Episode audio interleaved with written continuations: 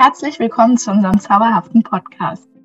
Wir begrüßen Sie zur Folge Birnbaum Zauber. Im Rahmen dieser Folge möchten wir das fächerübergreifende Potenzial der Ballade Herr von Ribbeck auf Ribbeck im Havelland aufzeigen. Ich bin Annika und studiere an der Universität zu Köln Grundschullehramt mit dem Fach Deutsch. Mein Name ist Felicia und ich mache Sonderpädagogik und gerade deswegen bietet sich diese wunderbare Ballade so an, denn wir wollen uns mit der Ballade im inklusiven und fächerübergreifenden Grundschulunterricht auseinandersetzen und zeigen, was für viele Zugänge gefunden werden können, damit alle Kinder an einem Projekt und an einer Ballade arbeiten können und da wollen wir einfach dieses fächerübergreifende Potenzial immer wieder aufgreifen und zeigen, was man damit so machen kann. Hallo, mein Name ist Ida. Ich studiere mit den beiden zusammen an der Universität zu Köln und studiere auch wie Annika Grundschullehramt. Und ich denke, zu dem fächerübergreifenden Potenzial werden wir gleich noch ganz viel kommen, gerade wenn es um Literaturdidaktik geht.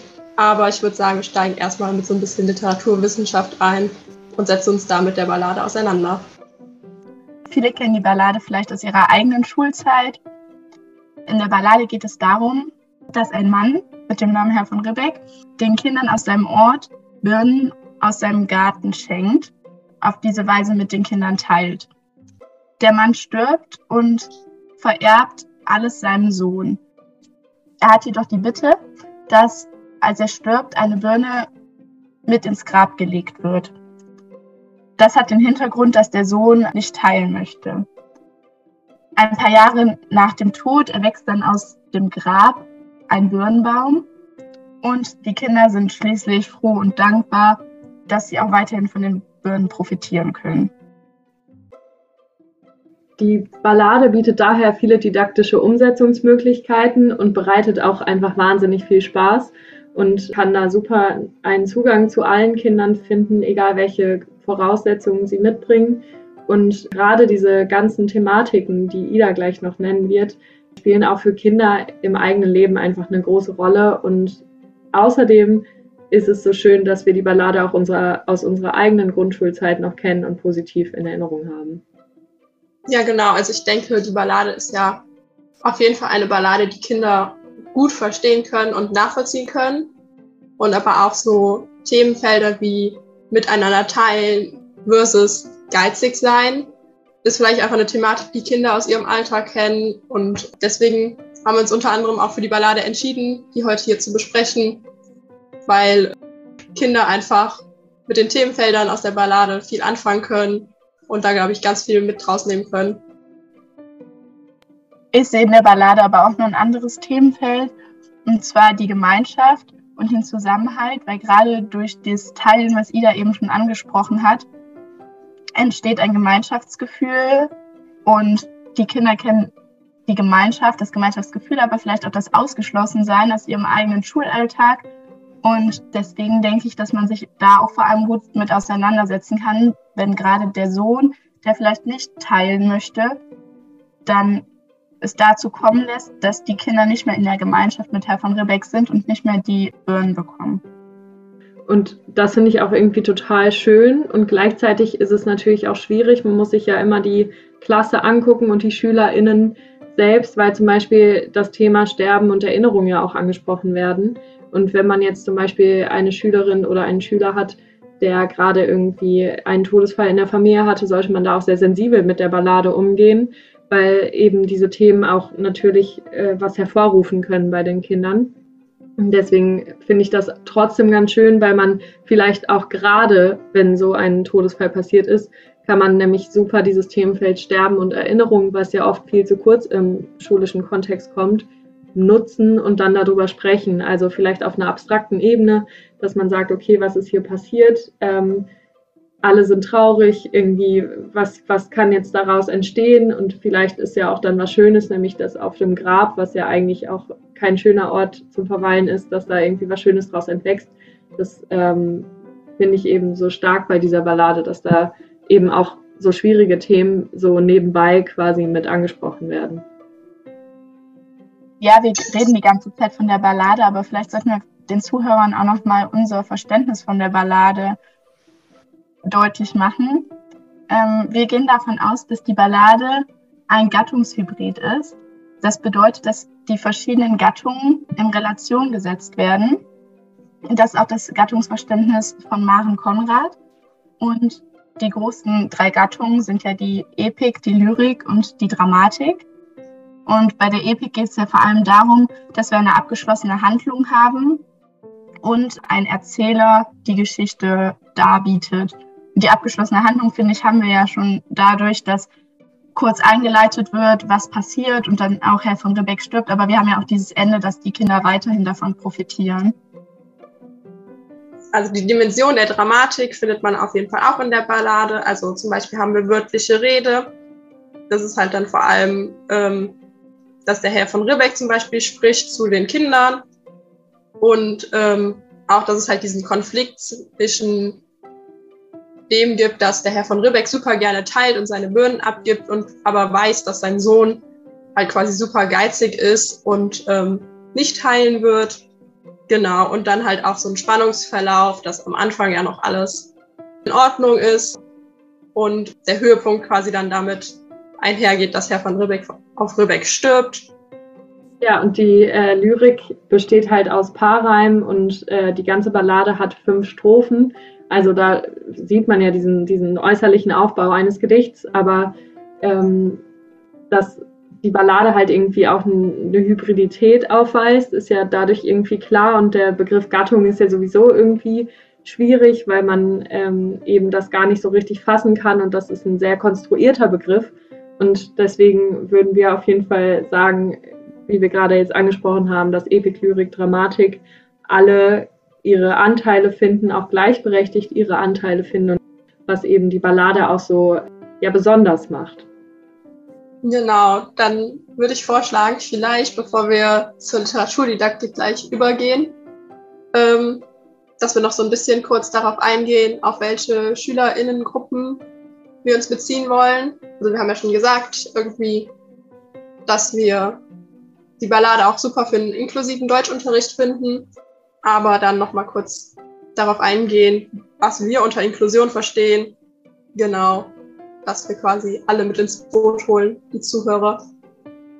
Genau, da hat Fäuser ja auch den starken Ansatz, dass äh, man an einem gemeinsamen Gegenstand arbeitet und dass daraus dann quasi alles entwächst. Also, und das wäre bei uns ja die Ballade und der Deutschunterricht als Kern. Und dann kann man das eben ähm, ja, ganz anders auslegen. Das heißt, äh, alle Kinder sind da gleichberechtigt und äh, können auch an einem gemeinsamen Gegenstand eben mitarbeiten.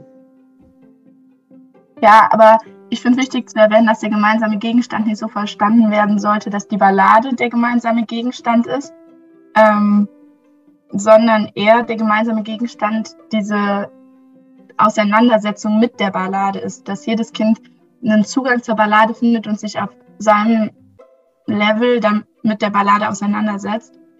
Und ähm, wir nicht nur von dem gemeinsamen Gegenstand sprechen können, weil wir alle die gleiche Ballade vor uns liegen haben. Ja, ja, das finde ich gut, dass du das nochmal erwähnst. Ja, und gerade mit Blick auf die Inklusion, finde ich, kann man da das Inklusionsverständnis von Kerstin ziemlich gut drauf beziehen, weil sie betont ja gerade, dass wir die Vielfalt wertschätzen, die uns in so einem inklusiven Kontext begegnet und die Vielfalt der Kinder eher als Potenzial aufgreifen und nicht als Hürde sehen, weil gerade ja so eine heterogene ähm, Lerngemeinschaft ja unheimlich viel auch der Lehrperson beibringen kann, finde ich. Und Total. Auf jeden Fall. Finde ich, sollten wir das auf jeden Fall als Chance ansehen und nicht äh, nur davon ausgehen, dass jetzt jedes Kind irgendwie einen unterschiedlichen Zugang braucht und das mit enorm viel Aufwand verbunden ist.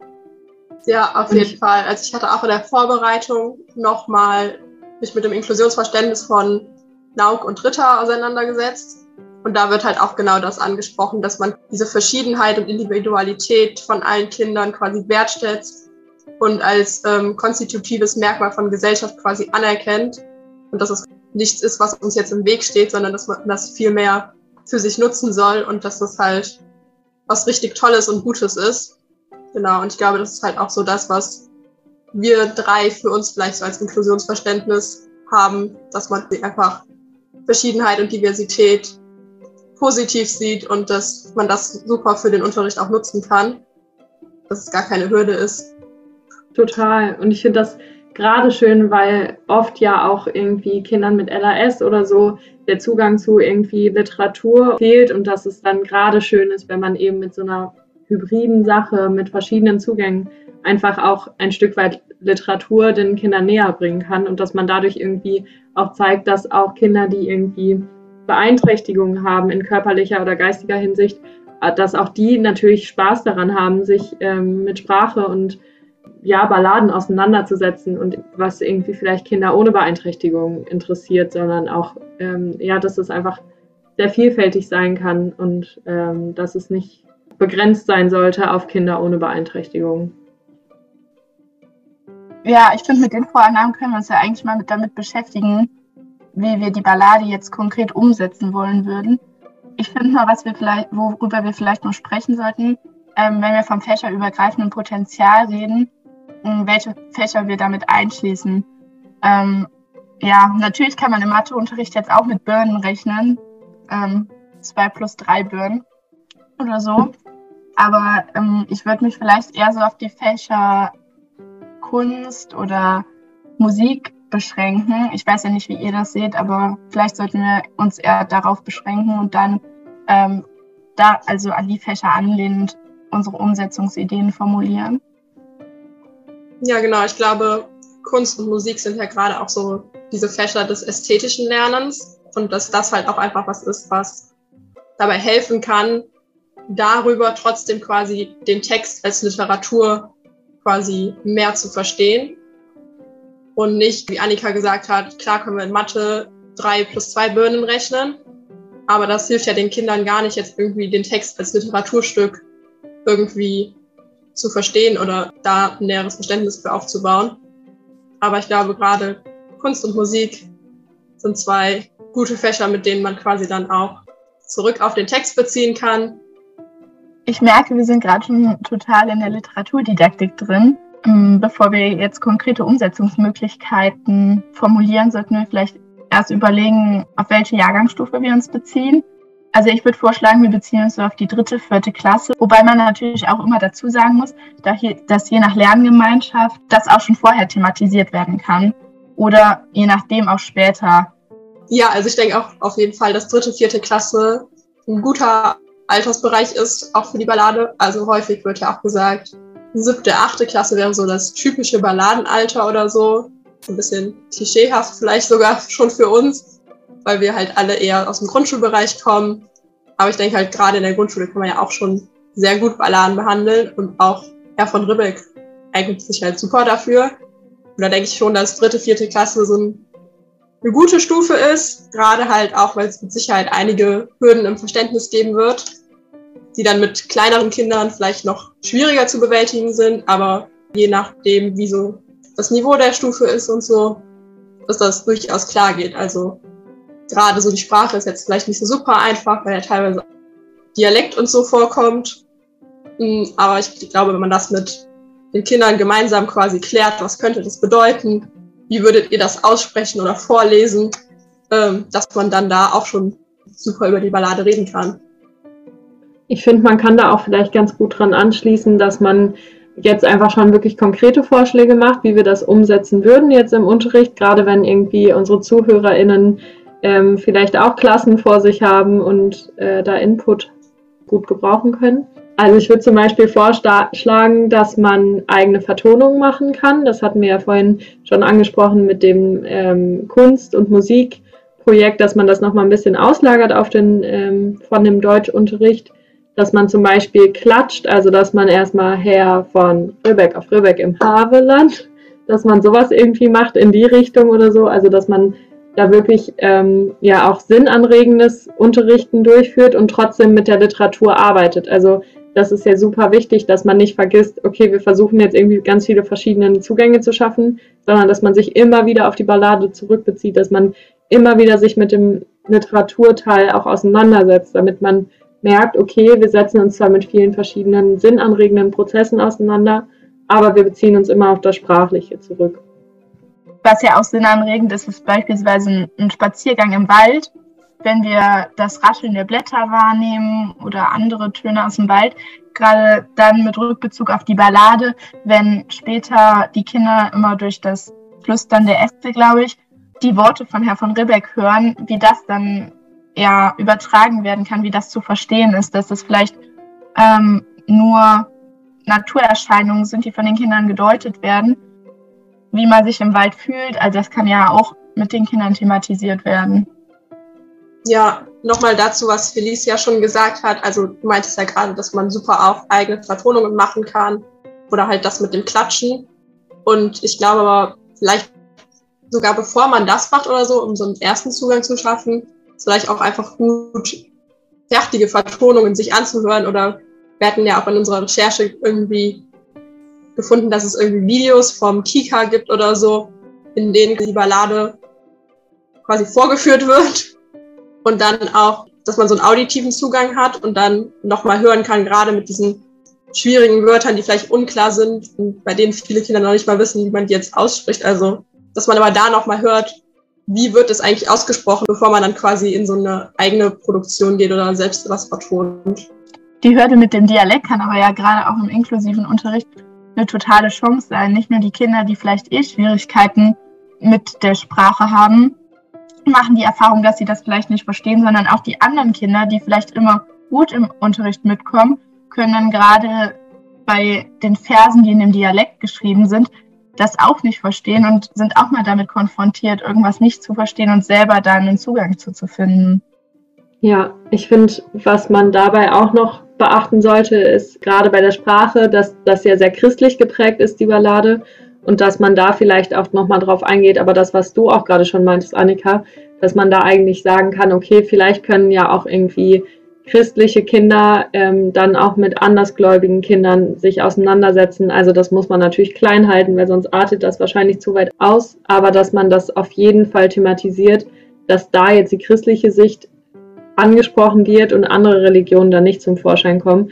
Das ist jetzt erstmal vielleicht ein Blick auf dritte, vierte Klasse ein bisschen viel, viel Input, aber ich finde es trotzdem wichtig, dass man, ähm, wenn man gerade auch den Inklusionsblick hat, dann kann man auch sagen, dass man auch alle religiösen Auslebungen mit einbezieht. Also dass man halt sagt, okay, hier ist jetzt die christliche Sicht. Natürlich wissen wir, dass es auch noch andere Religionen gibt. Ja, finde ich gut, dass du das ansprichst. Was mir gerade ganz spontan noch einfällt als Umsetzungsidee, ist, dass man mit den Kindern vielleicht auch erst mal, bevor man die Ballade dann wirklich näher betrachtet, ein gemeinsames Birnenessen veranstalten kann. Jedes Kind macht dann die Erfahrung, ja, wie schmecken Birnen? Und dann daran anschließend kann man dann vielleicht thematisieren, ja, wie haben sich die Kinder denn gefühlt, die jetzt jeden Tag eine Birne geschenkt bekommen haben und das dann auf einmal nicht mehr so ist genau, was will uns die Ballade eigentlich dann damit sagen, wenn das nicht mehr da so ist, finde ich vielleicht auch einen coolen Zugang. Absolut. Ich finde ähm, gerade, dass man dann irgendwie so nicht nur Fächer, sondern irgendwie auch Pausen mit einbezieht und so. Wahrscheinlich werden die Kinder hinterher den äh, Birnbaumzauber gar nicht mehr hören, sehen und schmecken können. Aber ähm, ich finde es sehr wichtig, dass man da einfach ja vielseitig äh, mit umgeht und ich finde, wir haben ja jetzt gerade schon super viel über diese verschiedenen Anregungen gesprochen. Ich finde, da kann man nochmal darauf hinweisen, dass Spinner da ganz viele Vorschläge quasi macht, dass er ähm, einfach auch sagt, dass man sich produktionsorientiert mit einer Ballade oder dem Deutschunterricht generell auseinandersetzen kann, dass man eben durch dieses Themenfelder besprechen, zum Beispiel den vierten Punkt von Spinner gut nachvollziehen kann, weil er sagt, man soll die Perspektiven der literarischen Figuren irgendwie nachempfinden können. Und das bietet ja sehr viel Potenzial, weil man zum Beispiel darüber ins Gespräch kommt, welche Themen werden angesprochen und wieso fühlen sich die Figuren jetzt irgendwie schlecht oder was denkt zum Beispiel Herr von Ribbeck, wenn er die Birne äh, mit ins Grab haben möchte. Also warum tut er das? Ja, auf jeden Fall. Also bei Spinner geht es ja ums literarische Lernen und ich glaube, da wird jetzt auch ganz stark deutlich, auch bei dem, was du gerade schon gesagt hast, dass es halt immer darum gehen muss, alles, was wir tun, muss irgendwie quasi auf die Literatur zurückbezogen werden. Das ist halt so ein Vorschlag von Annika, wir essen gemeinsam Birnen und schaffen darüber einen ersten Zugang, halt nicht einfach im luftleeren Raum irgendwie stehen bleibt, sondern dass wir dann sagen, und wie passt das jetzt zum Text? Wie können wir das in Verbindung mit dem Text setzen? dass man halt immer zurückkommt auf diese Perspektive des Deutschunterrichts, dass man hier gerade im Feld der Ballade und der Literatur ist. Ja, und das könnte man zum Beispiel auch noch, und dann vielleicht reicht es auch an didaktischen Überlegungen, was man so als Umsetzung machen kann, dass man dann sagt, ja, wir schreiben noch eine Geschichte weiter. Also wie könnte denn die Ballade weitergehen? Was passiert mit den Kindern? Ja, ich glaube, das ist total wichtig, dass diese Produkte, die von den SchülerInnen produziert wurden, nicht einfach stehen bleiben, sondern darauf zurückbezogen werden. Dann hoffen wir, Ihnen hat unsere Folge gefallen und Sie konnten vielleicht auch etwas daraus mitnehmen. Gerne können Sie sich auch von den weiteren Folgen unseres Podcasts verzaubern lassen und wir wünschen Ihnen noch eine schöne Woche.